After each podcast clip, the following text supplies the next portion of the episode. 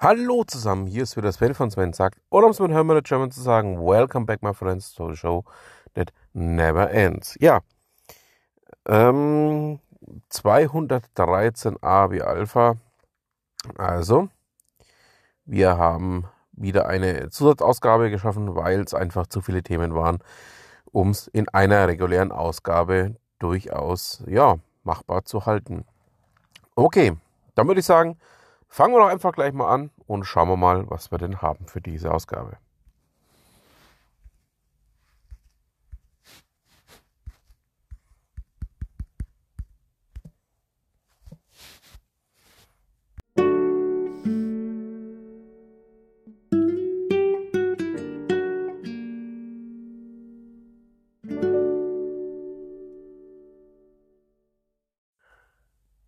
Mir ist auch tatsächlich ein Artikel in die Finger gelaufen, der im Stand veröffentlicht wurde.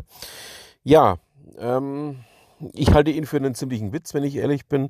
Hat aus meiner Sicht drei verschiedene Gründe. Das eine ist ähm, die Art und Weise, wie hier versucht wird zu heizen, ist beim aktuellen Thema, dass wir eh schon Probleme haben, überhaupt noch genug Strom daher zu bekommen, eigentlich ähm, völlig obsolet. Ähm, völlig obsolet ich weiß gar nicht, wie ich es anders beschreiben soll. Ich finde es äh, einen ziemlichen Treppenwitz, jetzt damit um die Kurve zu kommen.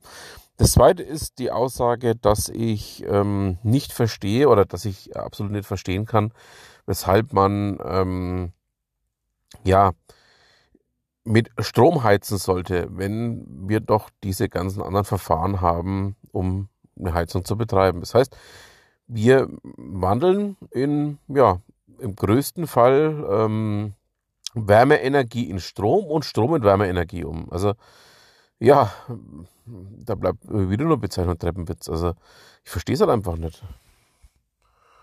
Und als drittes ähm, habe ich halt einfach nur immer noch den Punkt, ähm, ich sehe aktuell keinen Bedarf für ein derartiges Heizsystem. Sorry Leute, aber das ist für mich komplett ähm, daneben. Gut, man möge jetzt natürlich behaupten, der Stein wäre nicht die Spitze des Journalismus, aber wenn ich mir anschaue, was die anderen so alles veröffentlichen, ähm, ist der Stern doch auch eher guter Durchschnitt. Ähm, ja, weil wenn ich mir anschaue, was Spiegel und Fokus und Co. so alles machen, dann kann man sich getrost auch den Stern geben.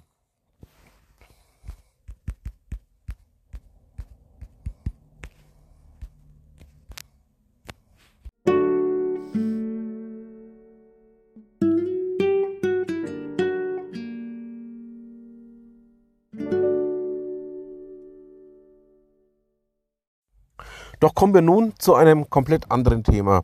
Thorsten Maue berichtet im Blog ähm, Bahn Sozial darüber, dass es durchaus auch Möglichkeiten gibt, nicht über die Bahn schimpfen zu müssen und trotzdem an, nennen wir es mal, verhältnismäßig günstige Fahrkarten zu kommen.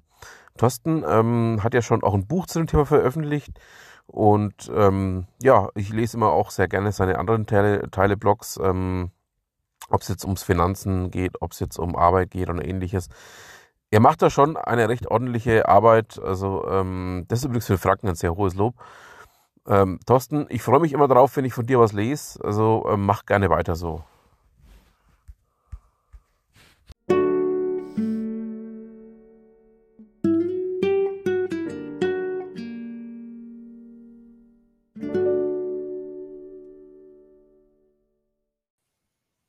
Wer rüttelt denn da am Zaun des großen Platzhirschen? Könnte man das Ganze auch nennen. Ja, Felix Frank berichtet bei Kashi, also beim Stadt Bremerhaven-Blog, darüber, dass Patreon jetzt ein eigenes Video-Hosting in Planung hat. Also, ähm, ja, können wir mal schauen, wie weit sie damit kommen, beziehungsweise auch, was das Ganze werden soll.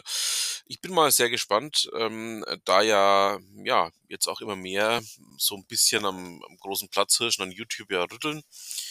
Ähm, angefangen hat die, dieses Ganze ja damit, dass ja dann Twitch auf den Markt kam, die ja mittlerweile zu Amazon gehören. Und ja, mal schauen, ob Google dann in Zukunft dann auch noch eine Antwort darauf findet oder aber ob man dann jetzt in Zukunft auch sagen muss, okay, jetzt gibt es dann mehrere Möglichkeiten.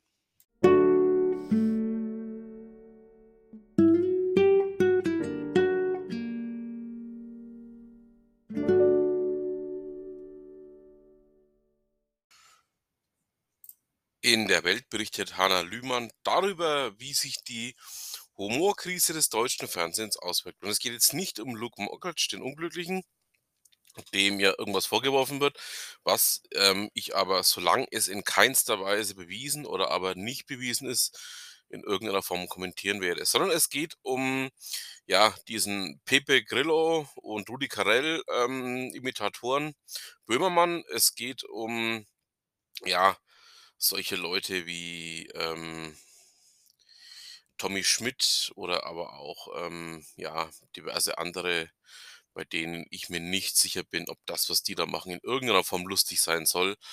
Ähm, Hanna Lühmann hat es sehr deutlich auf den Punkt gebracht, ähm, was denn das eigentliche Problem ist, nämlich dass ähm, Böhmermann meint, er wäre äh, die Reinkarnation von Pepe Grillo, wobei Pepe Grillo wirklich lustig ist.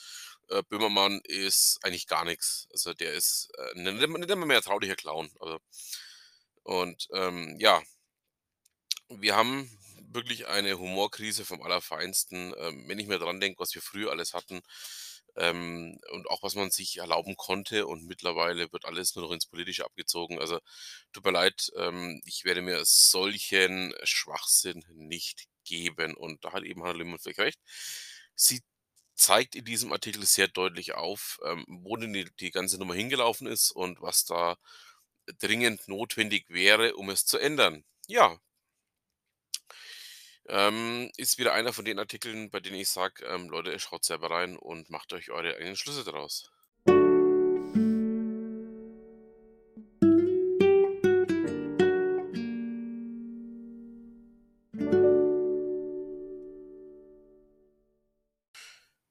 Ich hatte es ja schon ähm, in der letzten Woche kurz angerissen, was die DKB da treibt. Ähm, ja, anscheinend möchte man die Kunden jetzt wirklich vergraulen. Ähm, man hat jetzt ähm, das Rad sogar noch deutlich ähm, enger gedreht. Ja, eigentlich fehlen mir sogar die Worte, wenn ich ehrlich bin. Ähm, dafür fehlen sie Petra, äh, Peter Hütschuk nicht der ähm, nochmal ähm, ja, die wichtigsten neuen Änderungen zusammenfasst. Ähm, es gibt jetzt ab 25.000 Euro eine ja, verkappte Strafgebühr, einen verkappten Strafzins, ähm, der ein bisschen anders benannt wird. Ähm, ich glaube als ähm, Hinterlegungsgeld oder ähnliches, aber es ist nichts anderes, als dass man die Kunden auch noch dafür bestraft, dass sie Geld auf die Bank legen. Ja, ähm, darüber wird noch zu reden sein. Ich werde, ähm, denke ich mal, den Thorsten Maue in Kürze dazu ähm, auf den Zahn fühlen, was er denn sagt, was man denn in solchen Fällen mittlerweile tun kann, tun, äh, machen sollte. Und ja, schauen wir mal, wann er denn Zeit für mich hat. Das, glaube ich, müssen wir mal noch ernsthaft ähm, hier in meinem kleinen Podcast besprechen.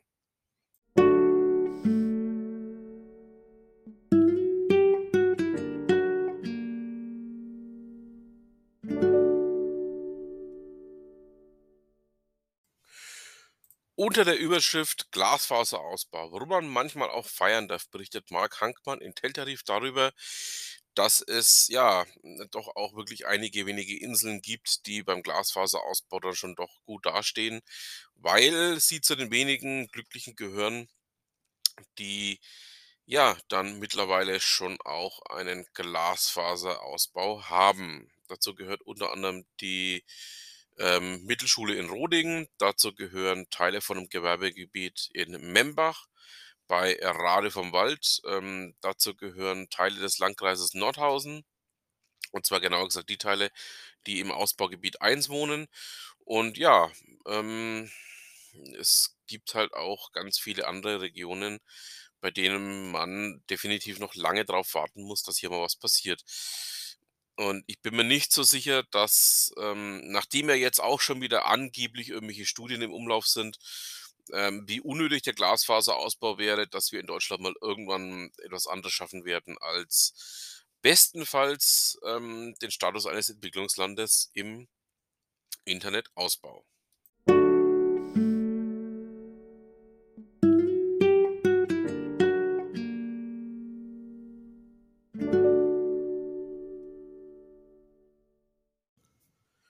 Wir bekommen ja bekanntlicherweise eine neue Bundesregierung.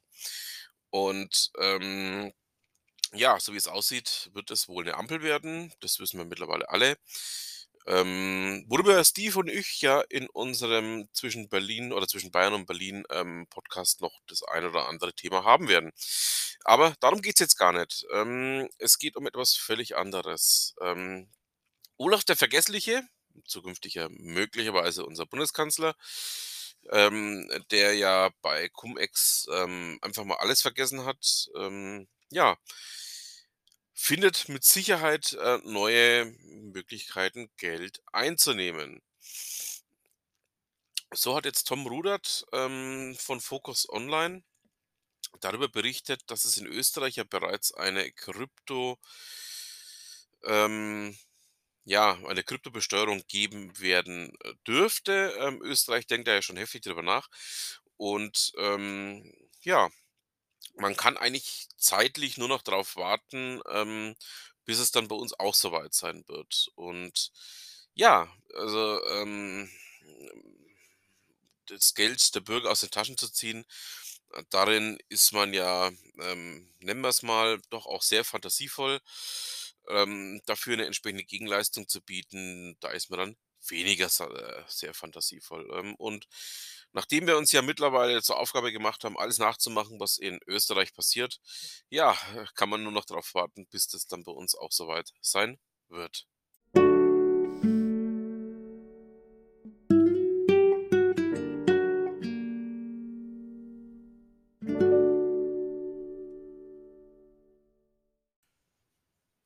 Nahezu zeitgleich berichten die Zeit und der YouTuber Eisenbahnen in Österreich, Schweiz und Deutschland darüber, ähm, dass es ein neues Startup namens Midnight Trains gibt, das ähm, den Nachtzug ja in einer neuen Form anbieten möchte. Man ähm, möchte sich ein Beispiel an der ÖBB nehmen, die ja mit ihren Nightjets durchaus ähm, ja, ein sehr gutes, äh, Angebot geschaffen haben, auch europaweit, nachdem sich ja unter anderem die Deutsche Bahn aus dem gesamten Umfeld zurückgezogen haben. Ähm, man muss aber auch dazu sagen, ähm, dass ich bei Startups ähm, auch mal sehr gern, vor allen Dingen im Mobilitätsbereich, sehr kritisch bin, ähm, weil bei gewissen ja, Mobilitätsformen, oder dazu gehört diese Eisenbahn eben auch, ähm, man andere Herangehensweisen haben muss ähm, als in anderen Formen. Wir haben ja vor langer, langer Zeit mal ähm, auch das Thema Raucherzüge gehabt, dass es ein Startup geben sollte, das Raucherzüge anbieten wollte. Ähm, es gab den Interconnex, der äh, ja doch auch zeitweise sehr erfolgreich fuhr und dann irgendwann eingestellt wurde. Es gab diverse verschiedene Angebote und die einzigen, die momentan wirklich gekommen sind, um zu bleiben, ist die Flix Mobility Group, ähm, die mit ihrem Flixtrain ähm, der Bahn wirklich ähm, ernsthafte Konkurrenz machen kann. Also sind wir mal sehr gespannt, was die Midnight Trains da ähm, tatsächlich auf die Beine kriegt. Ähm, wir haben ja schon, wie gesagt, viele, viele Systeme kommen und gehen sehen die letzten ja, 20 Jahre. Ja, ähm, ich bin da mal ein bisschen kritisch, was das Ganze angeht.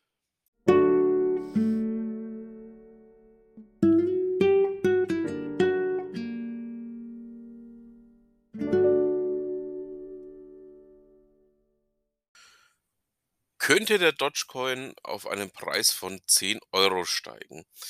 Ähm, auf der Plattform buyingcrypto.com ähm, gibt es eine Analyse von Valeria Spangert und ähm, in der Aktualisierung von Alexandra Kohns, die genau dieses versucht herauszufinden. Ähm, der Dogecoin war ja im Endeffekt sozusagen als ähm, ja, Meme-Coin und ähm, eigentlich als Verballhornung der bisherigen Kryptos gedacht, ähm, hat sich aber dann tatsächlich zu einem ernsthaften Anbieter gemausert und ja, jetzt momentan ähm, auch dank Elon Musk und seinen ähm, Twitter-Beiträgen dazu ähm, hat sich dieser Coin doch verfestigt und ist zu einer festen Größe eben neben Bitcoin, neben Ethereum, neben Ripple aufgestiegen.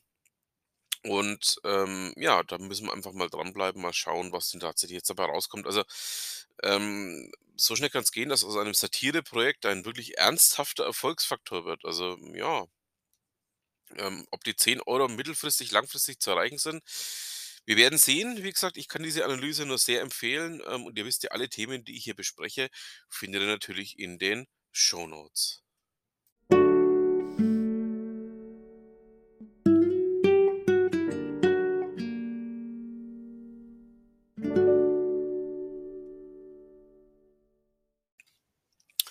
Ich bin ja, wie ihr wisst, schon durchaus ein kleines Stück älter und ich kann mich noch an das Thema Halbleiterproduktion in Deutschland erinnern. Ähm, es gab nämlich mal 'ne Siemens-Fabrik und das ist schon wirklich lange her, das war in den 80ern, ähm, die dann später in Finnland verkauft worden ist und mittlerweile auch gar nicht mehr in der Form existiert, ähm, die in Regensburg eben Halbleiter hergestellt haben. Ähm, irgendwann ist man ja aus Deutschland mit der Halbleiterproduktion komplett abgewandert und, ähm, hat die Halbleiter dann unter anderem eben auch in Taiwan produziert. Es gab dann irgendwann auch 'ne, ja, Marktbereinigung, dass nur noch wenige Hersteller übrig waren und einer dieser Hersteller, der in Taiwan sitzt, ähm, hatte das große Pech, dass, ähm, die weltgrößte Produktionsstätte für Halbleiter abgebrannt ist, ähm, oder in der es gebrannt hat. Ich glaube, abgebrannt ist sie nicht ganz, aber die Fabrik ist auf jeden Fall, ähm, seitdem im Endeffekt, ähm, kaum produktionsfähig oder ist überhaupt schon mal überhaupt noch produktionsfähig? Ich weiß es nicht mehr ganz genau.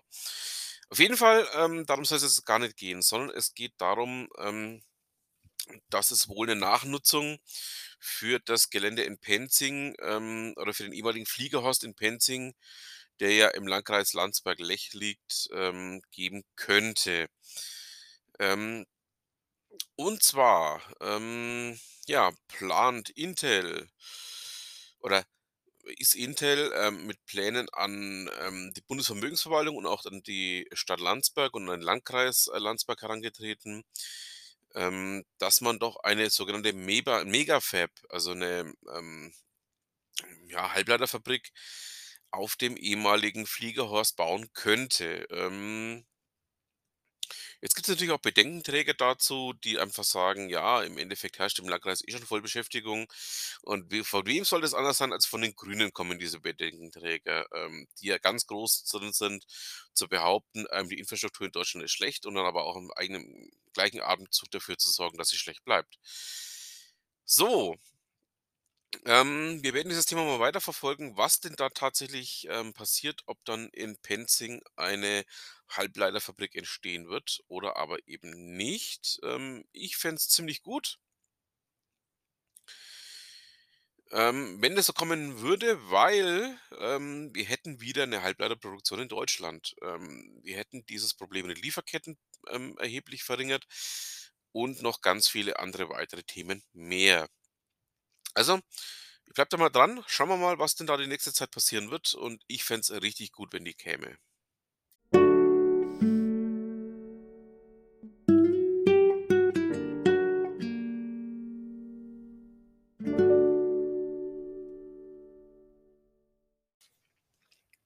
Nun möchte ich euch, ähm, auf einen Beitrag lenken, der bei NTV äh, erschienen ist. Ähm, NTV ja bekanntlicherweise RTL-Gruppe und, ähm, Andreas Beck hat dort nur einen Gastbeitrag geschrieben, äh, zum Thema „Inflation steigt, Europa fällt“.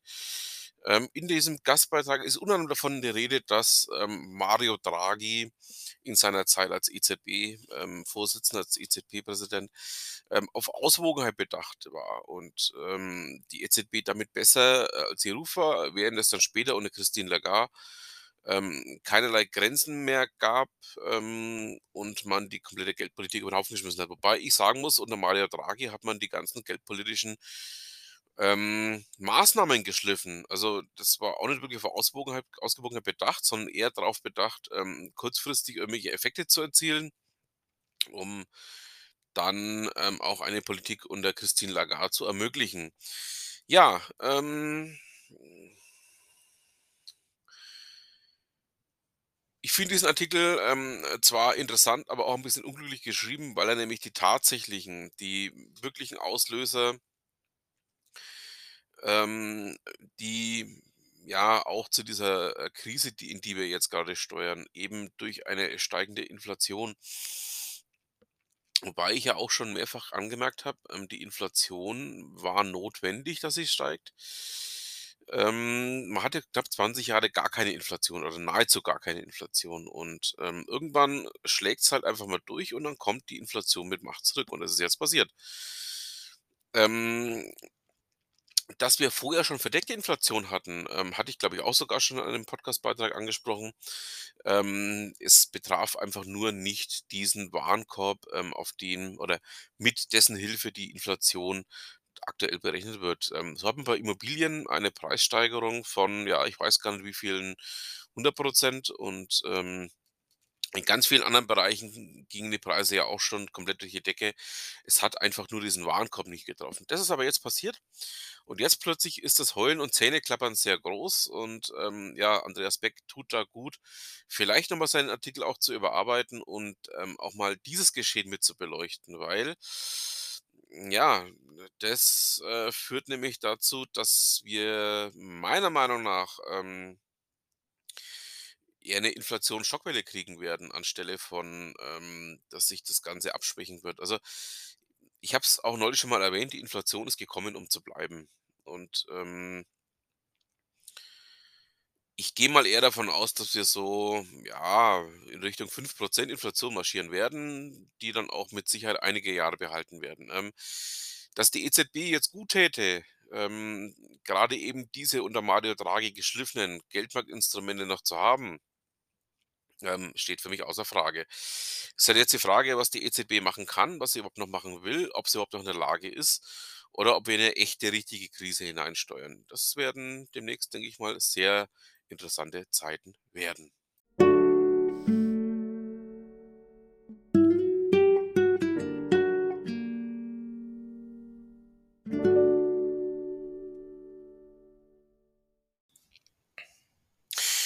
In der FAZ ist davon die Rede, dass der Bitcoin durch ein Update, äh, anonymer und schneller werden soll.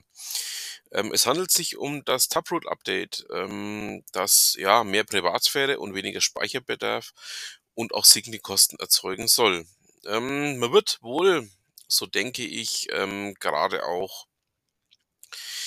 dass, ja, diese vollmundigen Versprechungen so ausgeführt wurden, doch auch messen lassen müssen.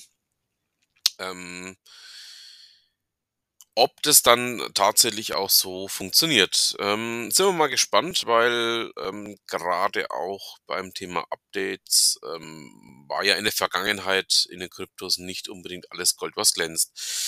Da bleiben wir einfach auch mal dran und schauen mal drüber, was denn da noch passieren wird.